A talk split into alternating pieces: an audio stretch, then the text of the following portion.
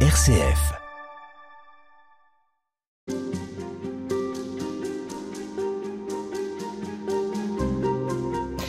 Parle toute cette semaine du père Henri de Lubac, cet homme associé à Vatican II, un homme dont on connaît finalement peu la pensée, mais pourtant grande figure catholique.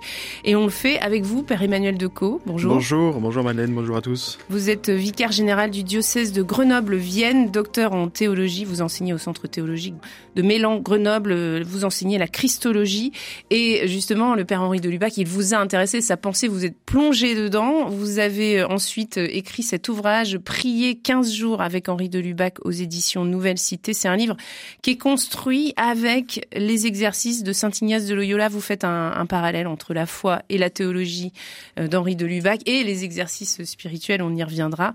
Qui est cet homme qui est pleinement du XXe siècle, 1896-1991, Henri de Lubac il a traversé euh, le XXe siècle quasiment. Hein.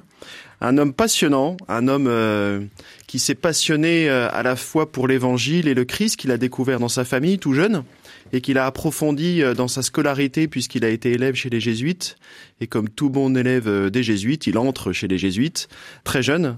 après une seule année d'études ici à Lyon, dans, aux facultés catholiques, en faculté de droit, il fait une petite année et puis ensuite il entre au noviciat des jésuites il est mort donc en, en, 1991 à Paris après une riche vie, euh, une vie euh, mouvementée au sein de la compagnie, mouvementée parce que euh, l'Église au XXe siècle, on le sait bien, a été mouvementée elle-même. Toute l'Église a été en mouvement et Lubac y a participé pleinement en épousant toutes les, les réalités de, de, cette vie de l'Église et de cette vie du monde avec les deux conflits qui ont marqué le XXe siècle, la Première et la Seconde Guerre mondiale, dans laquelle il a été engagé comme soldat à la Première Guerre mondiale et puis dans la résistance et notamment la résistance intellectuelle ici à Lyon pendant la Seconde Guerre mondiale. Il s'est pleinement engagé. Voilà. Henri mmh. Dubac, c'est un homme engagé, engagé dans sa foi, engagé dans la vie du monde et qui par là a aidé l'Église, à mon sens en tout cas, euh, et c'est comme ça que l'apprécient beaucoup de, de, ses lecteurs, à aider l'Église à devenir ce qu'elle est aujourd'hui, c'est-à-dire une Église qui veut parler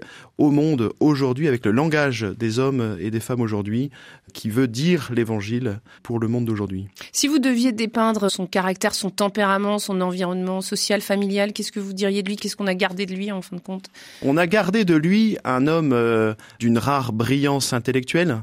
C'est un homme euh, qui a beaucoup lu, qui a beaucoup lu les pères de l'Église. Quand il était jeune, il raconte que dans la cour de récréation, quand ses amis euh, jouaient au foot, lui, il lisait les pères grecs et latins dans les, les, vieilles collections de la patrologie grecque et latine. donc c'est un homme très très très féru de lecture, très intellectuel, très marqué par tout ça. Et puis c'est un homme qui a saisi les, les, enjeux euh, politiques, les enjeux sociaux, les enjeux spirituels de la vie du monde et qui a beaucoup en fait écrit aussi dans ce sens-là.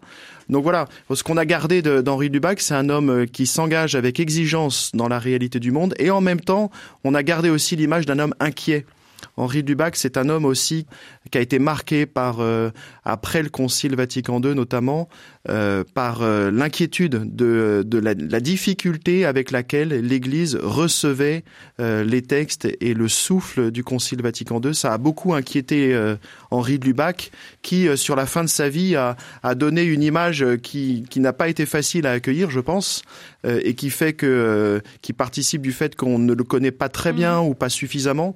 Il a donné un peu cette image d'un homme trop inquiet, un homme voilà un peu pris par parfois même le désespoir de voir comment l'Église euh, peinait à accueillir ce souffle puissant euh, du Concile Vatican II et partant parfois dans des dérives euh, qui ont fait et qui font encore parfois aujourd'hui les difficultés dans mmh. notre Église telle qu'on la connaît quoi.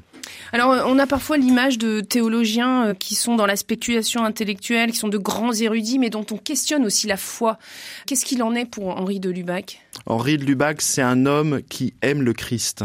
C'est pas pour rien qu'il est rentré chez les compagnons. J'ai rigolé un peu tout à l'heure en disant que, euh, comme tout bon élève euh, des collèges jésuites, il est rentré dans la compagnie. Mais quand vous dites la compagnie, c'est la compagnie de Jésus. La compagnie de Jésus, c'est les jésuites. Ouais, ouais. Et le mot est important ils sont compagnons de Jésus. Il y a quelques jours, j'entendais un, jésuite prêcher qui disait qu'au début, quand les jésuites ont cherché un nom, finalement, qui sont-ils? Ils n'ont pas fait comme les dominicains, pardon pour les dominicains, mais ils n'ont pas pris le nom, ils n'ont pas dit nous sommes les Ignatiens, même si on parle de la famille ignatienne.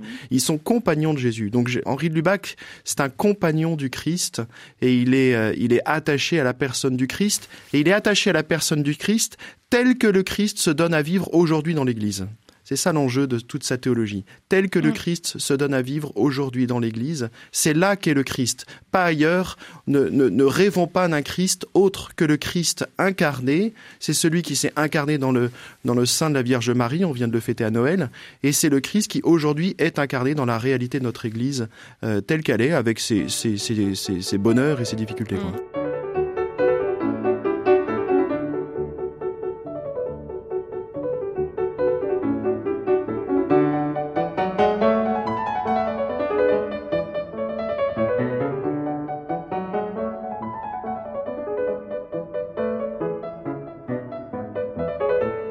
Alors justement, vous parlez de la réalité de l'Église, cette institution dans laquelle euh, il a grandi et puis qu'il a choisi en, devenant prêtre, une institution qui l'a chahuté, qui l'a même euh, conduit à une forme d'exil en tout cas, qui l'a expulsé de la faculté. Il n'a pas pu donner cours pendant dix ans, c'est beaucoup, ça a dû être euh, difficile parce qu'on sait que lui aimait l'Église et il en a souffert. Oui, dire qu'il a été chahuté, c'est euh, sympa parce que ça a été plus que ça. Hein. 1929, il commence son enseignement ici à, à, Lyon, aux facultés de l'Université catholique de Lyon. Et puis 1950, euh, c'est le coup de tonnerre. Il est interdit comme ça du jour au lendemain d'enseignement parce que il est suspecté d'hétérodoxie, de pas respecter l'orthodoxie catholique, et donc il est évincé comme ça ce qui a été très difficile pour lui en réalité, c'est qu'il a jamais, il le dit dans son mémoire sur euh, sur ses écrits, il a jamais pu s'expliquer il a jamais pu s'expliquer auprès des autorités, soit du Saint-Office à Rome, soit de la compagnie, euh, même s'il a gardé de très bons liens avec le provincial de l'époque, mais avec le général, il a jamais été interrogé, il a jamais pu se défendre finalement. C'est un homme qui n'a jamais pu se défendre. Donc on lui a demandé d'arrêter, de partir. Il a erré, hein. Euh, il a erré plusieurs années euh, sans savoir. Il s'est retrouvé en Corse, il s'est retrouvé à Digne, il s'est retrouvé ensuite à Paris. Mais c'est un homme qui a erré comme ça parce qu'il a été mis, mis de côté. Mais ça remonte un peu à loin, en fait, hein, parce que Henri Dubac, quand il était jeune, quand il était en formation, précisément parce qu'il était très attaché, il avait découvert les pères grecs, les pères latins, toute la, la richesse de la tradition qu'on ne connaissait pas. Il faut imaginer que ici, on est à Lyon, euh, au lieu où sont nées les sources chrétiennes, cette magnifique collection qui, qui nous permet aujourd'hui d'avoir accès en français, parce qu'on connaît moins le latin et le grec que, que Lubac, c'est peu de le dire. Mais donc, euh, on n'avait pas accès à tout ça, quoi. Henri Lubac, lui, il s'est nourri de tout ça, et donc il a eu une approche dès sa jeunesse et sa formation théologique, euh, philosophique et théologique, il a eu une approche du mystère de Dieu assez novatrice en réalité, et donc en fait, même jeune, même en formation, il était déjà un peu suspecté quoi. Donc l'interdiction de 1950, elle vient comme euh, une épée de Damoclès qui lui tombe sur la tête, mais en même temps, elle a été, j'allais presque dire, préparée depuis de nombreuses années parce que sa manière d'approcher le mystère du Christ était assez euh, assez nouvelle pour l'époque. Et alors, il a été rattrapé, entre guillemets, après, puisqu'il est invité au Concile de Vatican II pour travailler justement à cette euh, réforme. C'est Jean 23 qui, euh, qui l'appelle à participer à, à la commission préparatoire du Concile. Euh, il l'a appris dans le journal, en lisant le journal. Donc c'est c'est peu de le dire qu'il a été. on va dire qu'il y a des problèmes de communication dans l'Église là. c'est ça date pas d'aujourd'hui manifestement. Euh, mais euh, donc il a appris ça en lisant le journal qu'il était nommé par le par le Saint Père à cette commission préparatoire. Et là il va entrer dans une période à la fois passionnante pour lui, en même temps difficile parce qu'il faut imaginer que quand il arrive à Rome pour travailler dans la commission préparatoire et puis ensuite dans les diverses commissions auxquelles il va participer pour euh, aider les pères du concile à la rédaction euh, des textes, au début, il est quand même pas très bien vu, quoi. Mm.